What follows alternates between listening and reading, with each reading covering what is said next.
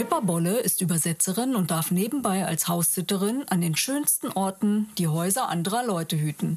Dabei erlebt sie die ungewöhnlichsten Dinge. In einem Schrebergarten in Berlin hat sie eine Leiche entdeckt, klärte in England und Frankreich Morde auf, entlarvt Kunstfälscher und entwirrt Familiengeheimnisse. Heute saß ich mit Fenner Williams, also Frau Auerbach, auf dem roten Sofa bei der Frankfurter Buchmesse. Hallo Fenner Williams. Hallo Heike, ich freue mich, dass wir heute hier mal zusammensitzen. Ja, und zwar habe ich ein paar Fragen mitgebracht, die um die Krimiserie von Pippa Bolle gehen. Pippa Bolle ist eine Berlinerin, wie sie im Buche steht, mit Dialekt und allem. Sie wohnt im Hinterhof und hat die typischen Kontakte in der Nachbarschaft. Woher kommt aber ihre Reiselust? Ja, die kommt eigentlich daher, dass sie Übersetzerin ist und es immer wollte, auch in die Länder zu reisen, deren Sprachen sie spricht. Das hat dann auch noch dazu geführt, dass sie da ihren Ehegatten, ihren Ex-Ehegatten kennenlernte. Und machen wir uns nichts vor, sie ist einfach durch ihren zweiten Beruf, den sie deswegen hat, weil man mit Übersetzen leider nicht so viel Geld verdienen kann, Haushüterin geworden und die Häuser liegen einfach manchmal an anderen Stellen als gerade die Transwaldstraße 55, in der sie lebt. Und wie viel unerschrockene Pippa steckt eigentlich in Frau Auerbach? Also ich bin seit 40 Jahren auch in der Touristikbranche gewesen, Reiseleiterin. Das heißt, ich kenne auch die Orte, über die ich schreibe und ich suche mir dabei, gebe ich zu, immer die Orte raus, die mir ganz besonders gefallen und die besonders inspirierend sind. Ja, genau. Welche, welche Region war denn jetzt die größte Inspiration? Oh, die größte Inspiration. Hm. Ich gebe zu, dass ich Venedig und Schottland beide gleichermaßen liebe. Aufmerksame Pippa Bolle-Leser werden jetzt sagen, aber Venedig gibt's doch noch gar nicht. Dazu kann ich nur sagen, ich hoffe, das ändert sich bald. Das hoffen wir auch. Ne?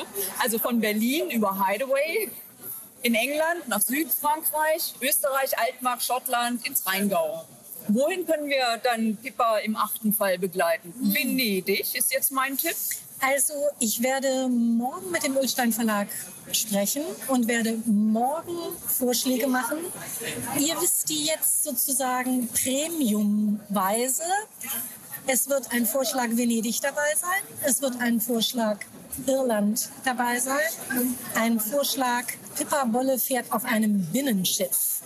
Und Pippa Bolle ist in Portugal. Irgendwas werden die wollen. Okay. Und wer steckt eigentlich hinter dem zweiten Auerbach? Eine verheiratete Frau Keller? Nein, Frau Keller schreibt nicht mehr bei den Pippa Bolle Krimis mit. Sie hat zwei, mittlerweile drei eigene Serien entwickelt und machen wir uns auch da nichts vor. Mehr als schreiben kann man nicht. Zwischendurch muss man auch essen und schlafen. Und wir sind weiter in netten Kontakt. Ähm, und manchmal ist es jetzt ein bisschen einsamer, aber Pippa erzählt mir schon immer, wo sie lang will. Also Auerbach bin ich ähm, zweimal. Ich hatte erst überlegt, Auerbach und Williams daraus zu machen, aber ähm, dann hätten die Leute vielleicht etwas anderes, etwas erwartet, dass Pippa sich etwas ändert und das wollte ich eigentlich. Dann woher kommen die Ideen zu den Kriminalfällen? Liest man als Autor besonders aufmerksam die Polizeimitteilungen oder schaut leidenschaftlich gerne Fernsehsendungen? Bei mir ist es tatsächlich so, dass ich in Gegenden, in die ich öfter fahre, sagen wir mal, ich fahre viel nach Stratford upon Avon und spätestens beim zweiten, dritten Mal entwickelt sich in meinem Kopf ein, oh, hier könnte doch das sein und hier könnte doch jenes sein und wenn hier das passieren würde. Und das schreibe ich dann immer ganz schnell mit. Und wenn die nächste Idee erfragt wird vom Ulstein Verlag, dann ist die da. Okay. Und vor einiger Zeit konnten wir auf Facebook unsere Lieblingsinsel nennen. Wann wird denn das Inselbuch herauskommen? Und in welches Genre fällt das? ich war eben gerade bei dem Verlag und habe mit ihm drüber gesprochen, habe äh, mein zukünftiges Cover gesehen, von dem ich hoch begeistert bin. Und es ist mir gesagt worden, wenn ich rechtzeitig abgebe, was also Ende November sein wird, dann wird es im Frühjahrsprogramm erscheinen. Schön. Mhm. Und wird Donnerholstein auch einen weiteren Fall bekommen? Oder war das nur ein Ausflug ins Übersinnliche? Ah, Dona, mein großer Liebling. Ähm, nee, da habe ich ganz gute Nachrichten. Der List Verlag, in dem das erschienen ist, ist ja aufgelöst worden. Und ich habe dann erst mal überlegt, was kann man machen. Und während ich überlegte, sprach mich der Leinfahrt Verlag an, ein Krimi-Verlag ähm, aus der Nähe von Mainz, und sagte, könnten Sie für uns so etwas schreiben wie Donau-Holstein? Und dann habe ich gesagt, nö, ich kann Ihnen Donau-Holstein schreiben. Und ich habe jetzt also einen Dreibuchvertrag bekommen. Wir werden es ein wenig um, also es wird nichts Übersinnliches drin vorkommen, aber die Tiere werden weiter eine ganz wichtige Rolle spielen. Denn nichts, was die Tiere in diesem Buch tun oder in diesen Büchern tun werden, ist erfunden. Alles ist wirklich wahr. Ich war beim FBI, ich war beim CIA, ich war bei allen und habe mir deren, deren ähm, Tier Versuche und was die Tiere alles können angeguckt und darauf basiert es. Das heißt, nichts da drin ist übersinnlich, sondern alles stimmt. Das ist unglaublich. Ja.